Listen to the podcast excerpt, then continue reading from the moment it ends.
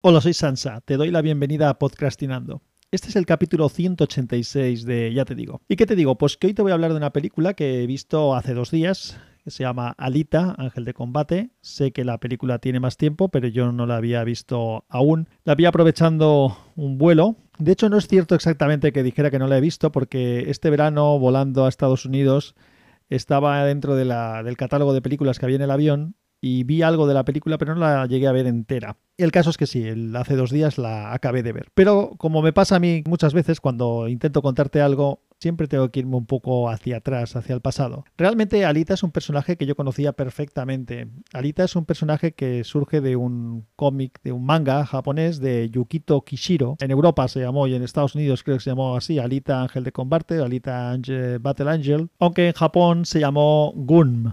G-U-N-N-M. Y el personaje no se llamaba Alita, sino se llamaba Gali. De hecho, en el cómic eh, original, eh, bueno, en el cómic original, en el cómic que yo leí en su momento, eh, la ciudad en el aire, por ejemplo, hay una ciudad en el aire, se llama Tipares y aquí se llama Salem. Bueno, en fin, no me quiero ir por las ramas, simplemente que es un cómic que yo leí hace años, como te estaba diciendo. En su momento me gustó bastante, no sé cómo llegué a él, probablemente porque en algún otro de los cómics que leería, pues vería alguna reseña y me pareció interesante y entonces empecé a comprar los cómics. Creo que habían ocho o nueve temporadas diferentes de, este cómic de, Alita. Esta es una historia de ciencia ficción en un futuro distópico en el que hay una ciudad en el aire que, bueno, pues los desperdicios caen a una zona que se llama el patio de los desperdicios y ahí hay una ciudad, digamos, de segunda clase de la gente que vive allí sobreviviendo como puede. Y un tío que es un mecánico de, de androides porque, y de cyborgs, porque hay muchos cyborgs, mucha gente que tiene parte mecánica insertada en sus cuerpos, pues encuentra un cuerpo prácticamente la cabeza de una chica con el cerebro bastante intacto y la reconstruye y a partir de aquí empieza todo. Esta chica tiene cualidades de guerrera y, y bueno, se va descubriendo un poco su pasado porque está totalmente amnésica y bueno, esto es la historia. No quiero destiparte más por si no la has visto. La serie esta de cómic también tuvo unas películas de animación, por lo menos yo recuerdo una de ellas, que hacía un refrito entre las dos o tres primeras temporadas, obviamente perdiendo mucho del fondo interesante del, cómic y quedándose pues muy en la superficie. Y la película esta de 2019 que he visto, pues lo hace un poquito mejor, creo yo, pero también está combinando varias temporadas, cosas que pasan en unas en otras, modifica algunas otras, hay personajes que se inventa y cosas de, este estilo, pero no está mal del todo para entender un poco el atractivo de este personaje y de esta historia. El cómic es bastante más completo como podrás imaginar. La película está muy bien hecha, es una película que combina personajes de animación, por ejemplo la propia Alita, con personajes reales, y le da una textura a todo para que parezca bastante homogéneo. Hay escenas de acción muy, muy, muy, muy bien hechas, muy chulas.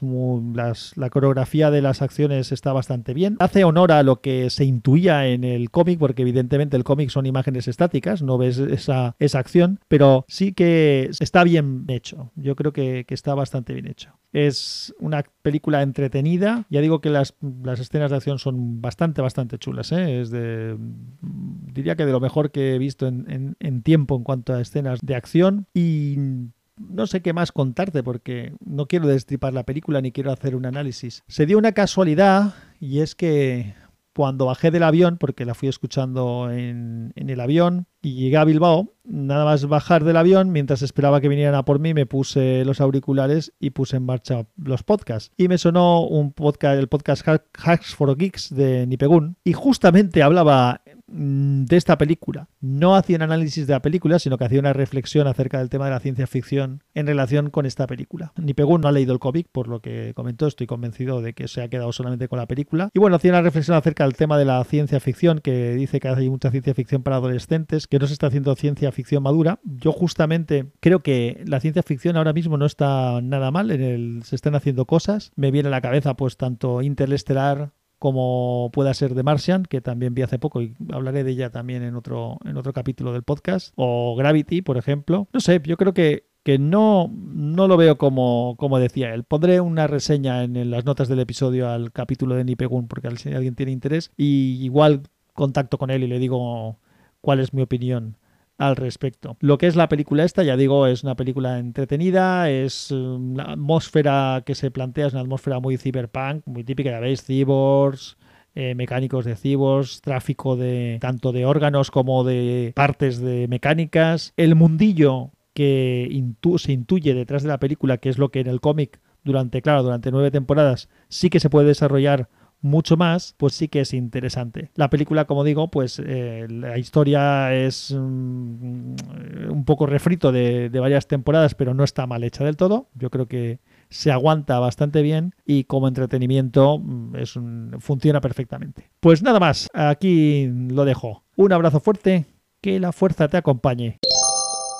Y recuerda que este fin de semana, sé que los podcasts tú lo puedes estar escuchando en un momento diferente del que, del que, del que estoy grabando yo, por lo tanto, igual esta información no vale de nada, pero recuerda que el sábado 2 de noviembre de 2019 tendremos el maratón podcast en el cual participaré con mis compañeros de WinTablet en un crossover con la gente de Apelianos. Pero habrá mucha más gente allí, también estará Hacía Falta y bueno, hay un montón de podcasts que participarán allí, así que te voy a dejar la información en las notas del episodio y no te pierdas la oportunidad, primero si estás en Madrid, de pasar por la esquina de Sanse en San Sebastián de los Reyes, que es donde haremos 16 horas seguidas de podcasting. Nosotros estaremos de las 4 a las 6, pero habrá gente que estará en otras franjas horarias. Así que no te lo pierdas.